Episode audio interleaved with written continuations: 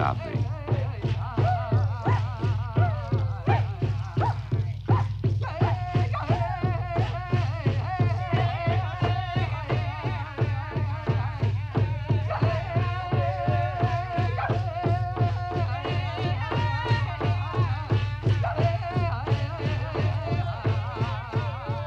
Radio-Canada International vous présente Anish Nabe, l'homme. Algonquin, Pied Noir, Cri, Ojibwe, Abenaki, Huron, Iroquois. Autant de noms qui ne représentent qu'un être, Anishinaabe, l'homme, l'Indien d'Amérique, le mal connu. À travers cette série de contes et légendes, vous apprendrez à le connaître mieux vous vivrez avec lui ses espoirs, sa sensibilité, son amour de la forêt, sa conception de la divinité, sa façon simple et belle d'aimer. Aujourd'hui, Askii, ou la genèse de la création du monde.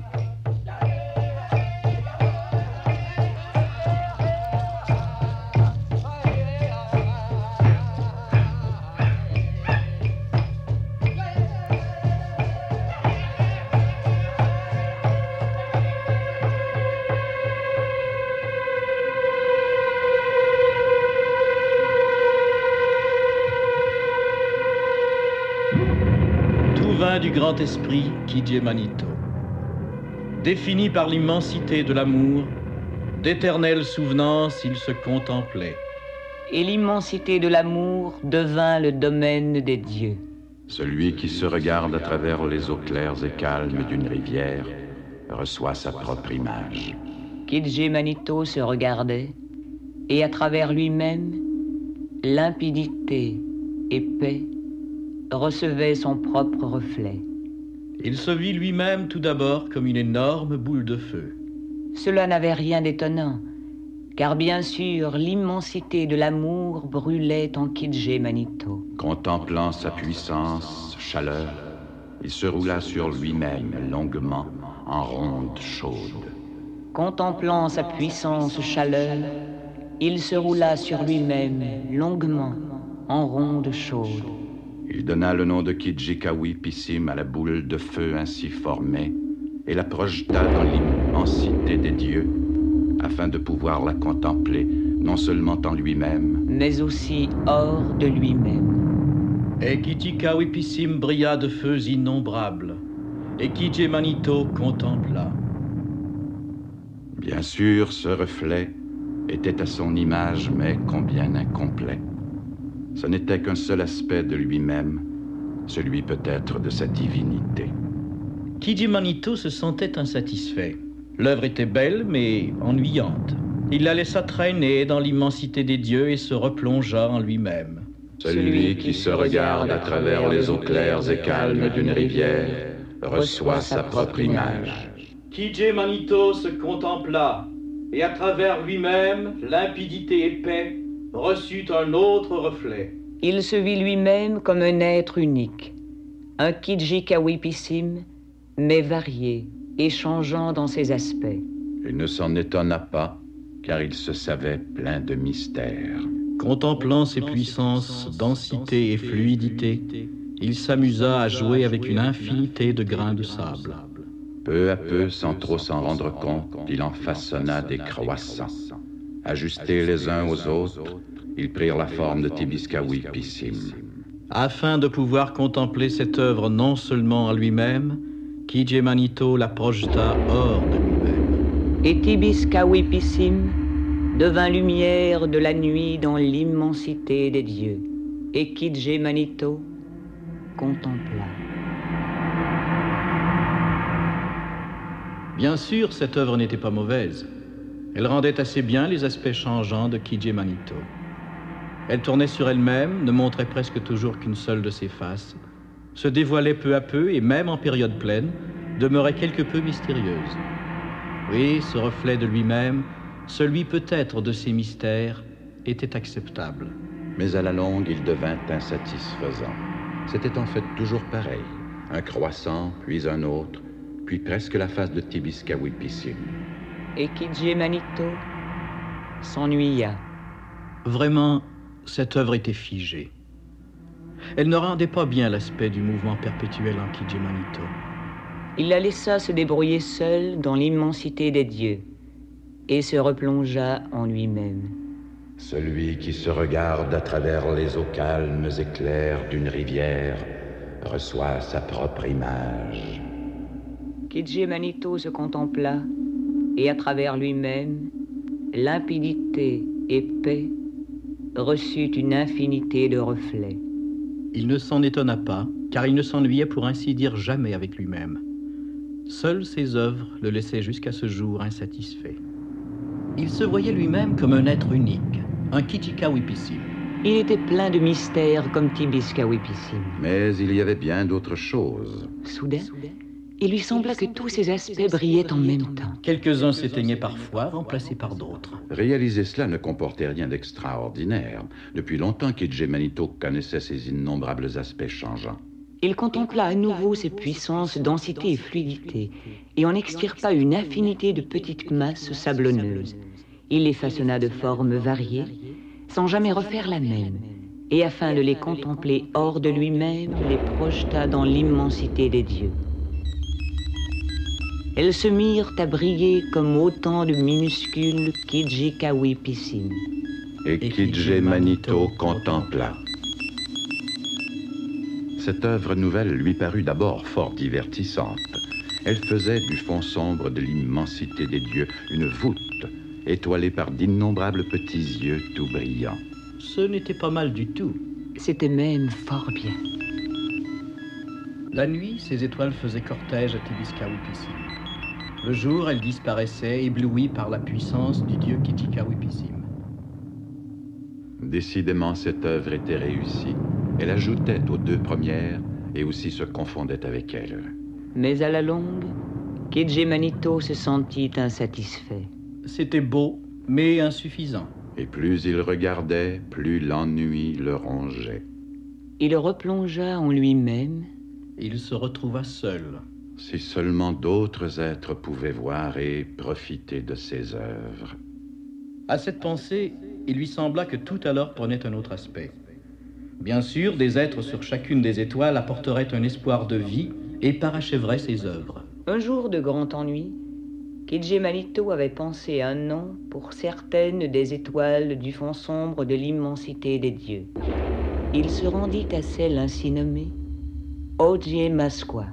Il contempla ses puissances, souffle et fluidité, prit un des grains de sable de l'étoile et le gonfla d'un souffle humide. Puis il l'enfouit parmi d'autres grains, s'assit et attendit patiemment. En peu de temps, une petite tige apparut. Kidje Manito fit le calcul? Si la petite tige avait pris tout ce temps pour apparaître, combien de soleil lui faudra-t-il pour atteindre sa pleine grosseur Beaucoup de soleil, sans doute. Et Kidje Manito eut peur de s'ennuyer.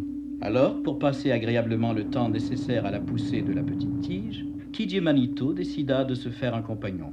Il prit un autre grain de sable, contempla à nouveau ses puissances, souffle et fluidité, et d'un souffle humide gonfla le grain. Une toute petite bête, couleur de l'ombre du fond sombre de l'immensité des dieux, vacilla sur ses pattes. Kidje Manito la contempla et lui donna le nom de son étoile, Masqua. En peu de soleil, Masqua grossit suffisamment pour jouer avec Kidje Manito. Ils firent plusieurs fois promenade autour de l'étoile, jouèrent à cache-cache derrière la petite tige et la contemplèrent longuement, côte à côte. Le temps passait. La petite tige grossissait toujours et promettait de devenir un arbre florissant. Quand tous deux eurent atteint leur pleine grosseur, la petite tige et la bête, Kidje Manito contempla son œuvre avec ravissement. Il s'éloigna même un peu pour avoir le recul nécessaire à une appréciation juste. Nul doute, cette œuvre était la plus belle, la plus fidèle à lui-même jusqu'à ce jour. Kidje Manito décida de la reproduire sur chaque étoile. Juste avant de partir, il songea que peut-être Masqua s'ennuierait facilement, seul de son espèce sur son étoile. Alors, par amour pour lui, il prit un grain de sable et lui donna une compagne, Masqua, une petite ours très jolie. Puis il partit accomplir son projet. Quand chaque étoile fut devenue l'habitat d'une seule espèce de plante et d'une seule espèce de bêtes accouplées, Kidje Manito contempla son œuvre. Presque satisfait, il replongea en lui-même. Cela était certes beau et bon. Un aspect essentiel de Kidje Manito manquait pourtant, l'intelligence. Toutes ses œuvres étaient manifestations de l'intelligence de Kidje Manito, mais aucune n'était intelligente, aucune n'était apte à définir son état, à le juger, à apprécier son entourage. Et Kidje Manito s'ennuya.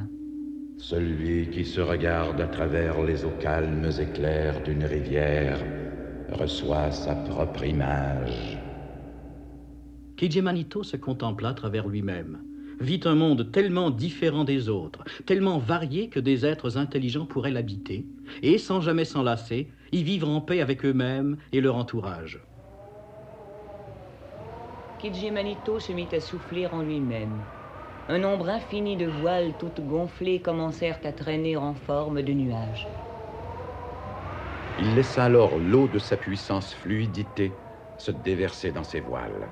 Puis il les souffla hors de lui-même dans l'immensité des dieux, entre Kijikawipissim et Tibiskawipissim.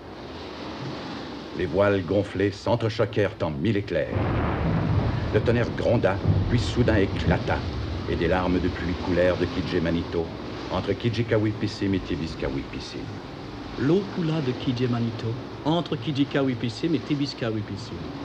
Par la toute-puissance de son souffle, une pointe de poussière d'étoiles se détacha et coupa le courant liquide. Elle fit barrage et l'eau ne coula plus, mais commença à s'y mélanger. Peu à peu, une masse gluante, semblable à la pâte de Banik, se forma. Pendant un certain temps, elle se promena entre les astres, informe et indécise, dans l'immensité des dieux. De Kidje Manito jaillit le nom Aski pour cette masse de boue. Kidje Kawipissim réchauffait cet amas compact, et par endroits la boue séchait sous l'influence de ses chauds rayons. La terre naissait. La terre naissait. La terre naissait. À d'autres endroits, Tebiskawipissim attirait l'eau hors du mélange. Les grandes étendues de surface se formaient. L'attrait exercé par Kijikawipissim et Tibiskawipissim modela la forme d'Aski comme elle est, ronde et plate à la fois. Certains dieux, attirés par Aski, y trouvèrent refuge et accueil. Ils furent dieux amis de Kidje Manito. Les dieux à qui Aski parut repoussante devinrent ses ennemis. Car Kidje Manito, le dieu tout-puissant, nourrissait de grands rêves pour cette masse encore informe. Celui qui se regarde à travers les eaux calmes et claires d'une rivière reçoit sa propre image. Manito se regardait et à travers lui-même recevait sa propre image, celle d'un monde plein d'amour, varié à l'infini dans toutes ses manifestations de vie. Cette masse encore informe, cet aski issu de sa toute-puissance, Manito la contemplait en lui-même, dans l'amour infini de son cœur.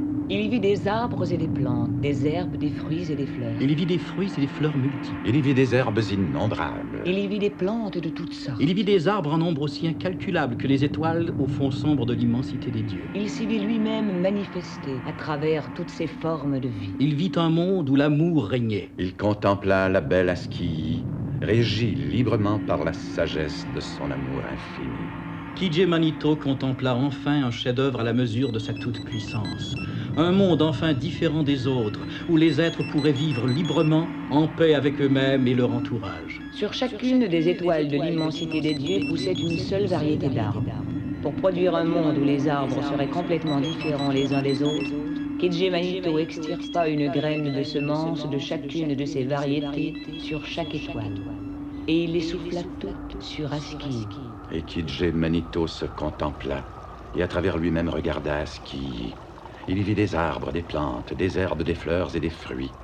Le tout formait un ensemble d'une étonnante beauté. Bien des plantes étaient semblables, mais aucune pareille. Bien des herbes se ressemblaient, mais chacune avait sa petite différence. Bien des arbres avaient le même aspect, mais chacun variait, soit par la grandeur, la forme ou la couleur. Bien des fleurs, se regardant l'une l'autre, croyaient se voir elles-mêmes.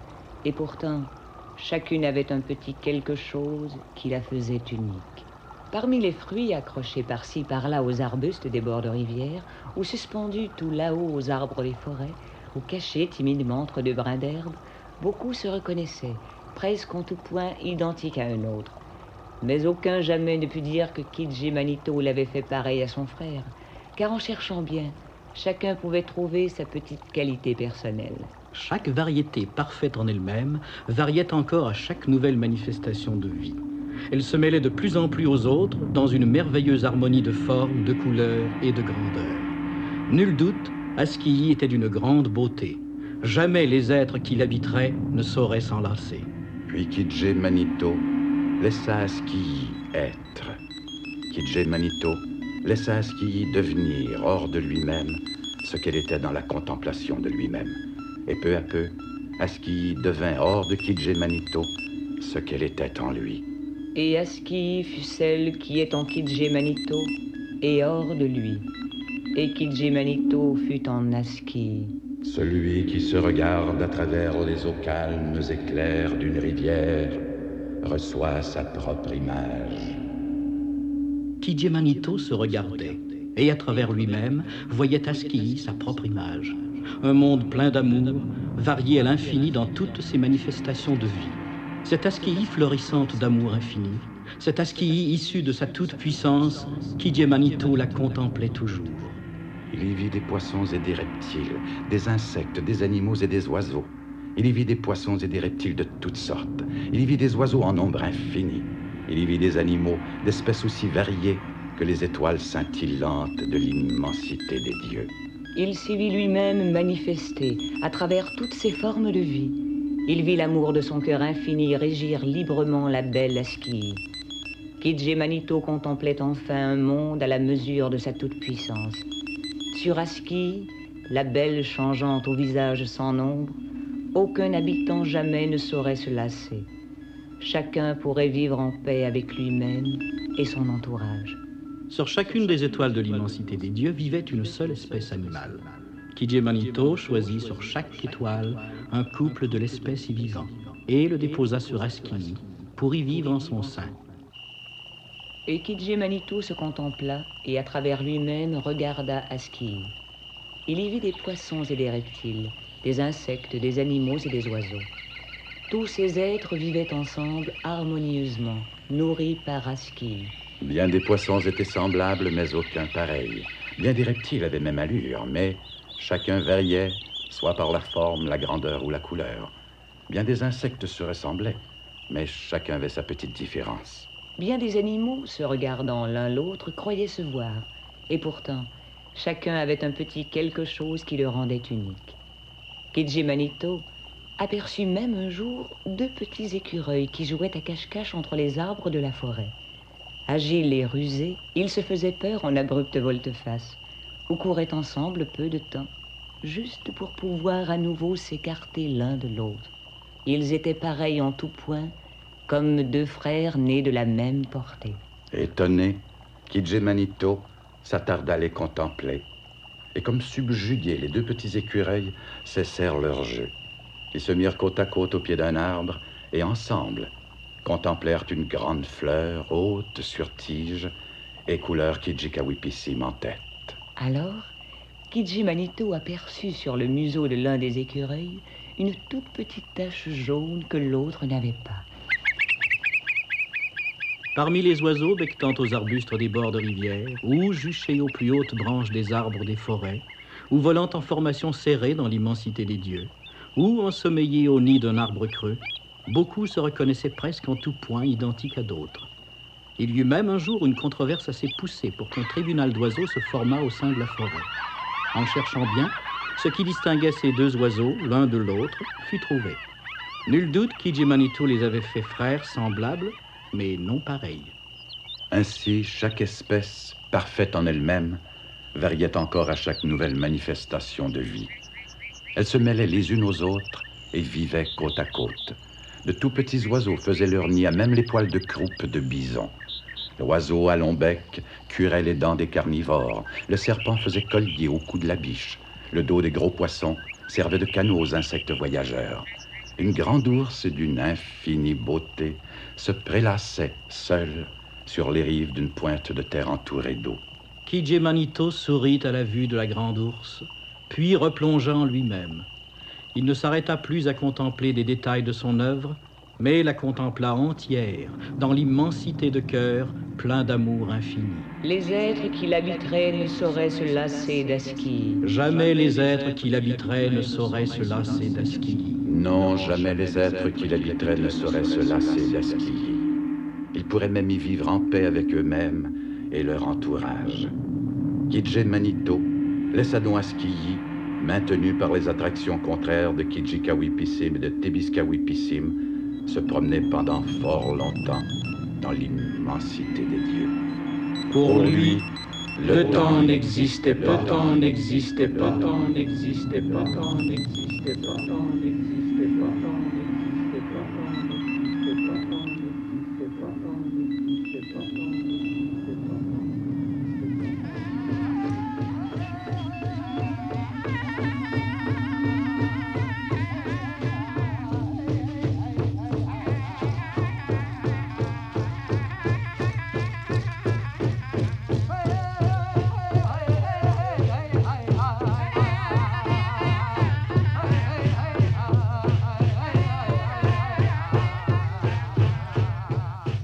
venez d'entendre Askii ou la jeunesse de la création du monde, une légende algonquine écrite par Bernard Assiniwi de la tribu des Cris du groupe algonquin avec la collaboration de Isabelle Mire. On fait revivre pour nous ces voix de la forêt, France Berger, Roland Chenaille et Bernard Assiniwi. Les chants et danses algonquins sont interprétés par Bernard Assiniwi, Puxina Assiniwi, Maxime Yatahawanage et Luce Wastontillo. Technicien au contrôle, André Delaurier. Assistante à la réalisation, André Giguère. Réalisation, Jean Boisjoli. Ici Jean-Paul Nollet, Waboanoloa, Tabenaki du groupe algonquin qui, au nom de Radio-Canada International, vous donne rendez-vous à la prochaine légende du beau pays des Algonquins.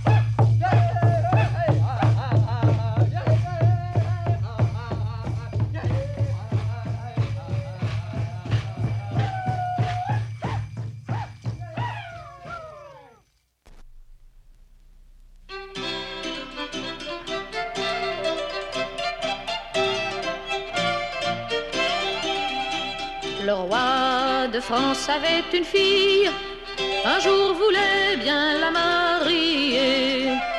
Avec le roi de l'Angleterre, maudit anglais, j'estimerais mieux soldat français que roi anglais.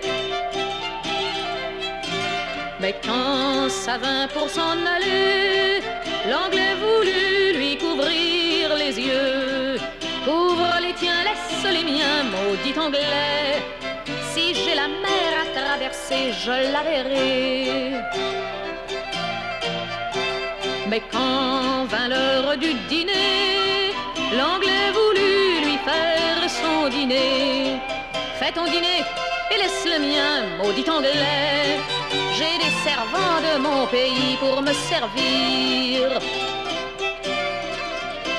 Mais quand vint l'heure du souper, l'anglais voulut lui faire son souper. Fais ton souper et laisse le mien, maudit anglais. J'ai des servants de mon pays pour me servir. Mais quand vint l'heure du coucher, l'anglais voulut bien la déchausser. Déchausse-toi et couche-toi, maudit anglais. J'ai des servants de mon pays pour me servir.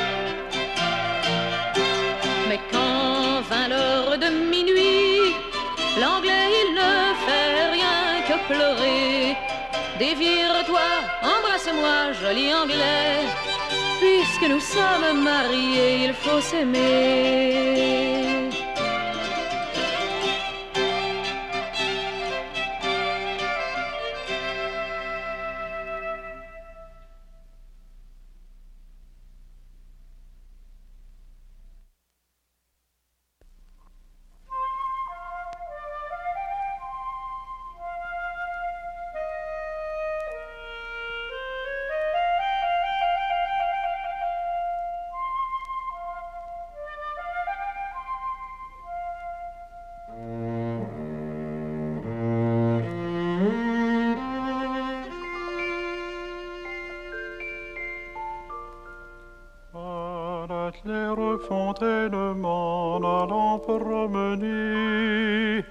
J'ai trouvé d'aussi belle que je m'y suis baigné. Lui a longtemps que je t'aime, jamais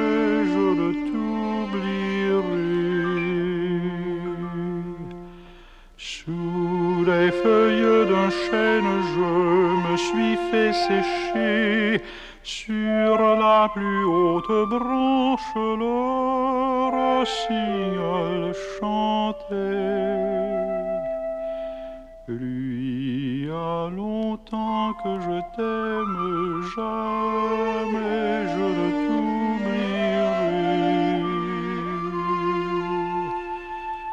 Chante, rossignol, chante, toi qui as le cœur gai tu as le cœur à rire, moi je l'ai à pleurer. Lui a longtemps que je t'aime, jamais je ne t'oublierai.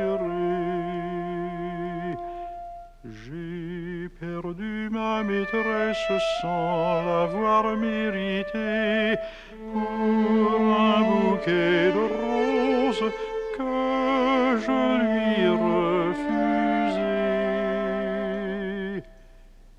Lui a longtemps que je t'aime,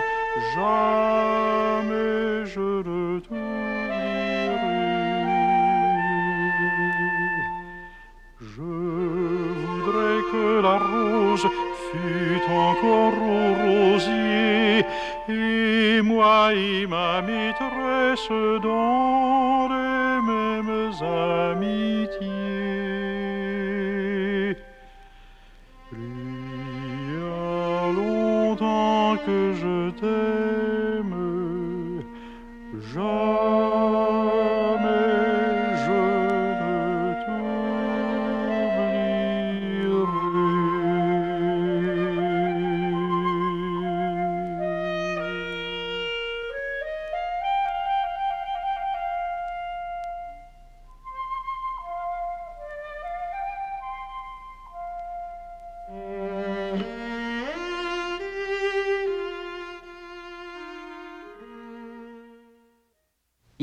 Radio-Canada.